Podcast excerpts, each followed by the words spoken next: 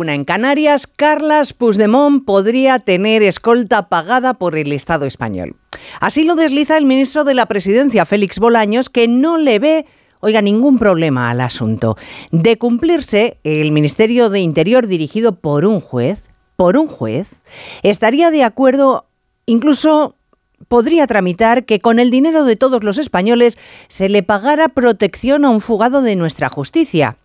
Ya comprendo que en el surrealismo democrático que estamos viviendo todo puede parecer una cosa menor, pero no lo es. Es utilizar dinero público para que un presunto delincuente goce de seguridad total, que si la quiere, y tiene derecho a ella, basta con que se deje arrestar y las fuerzas y cuerpos de seguridad del Estado ya se encargan de que no le pase nada.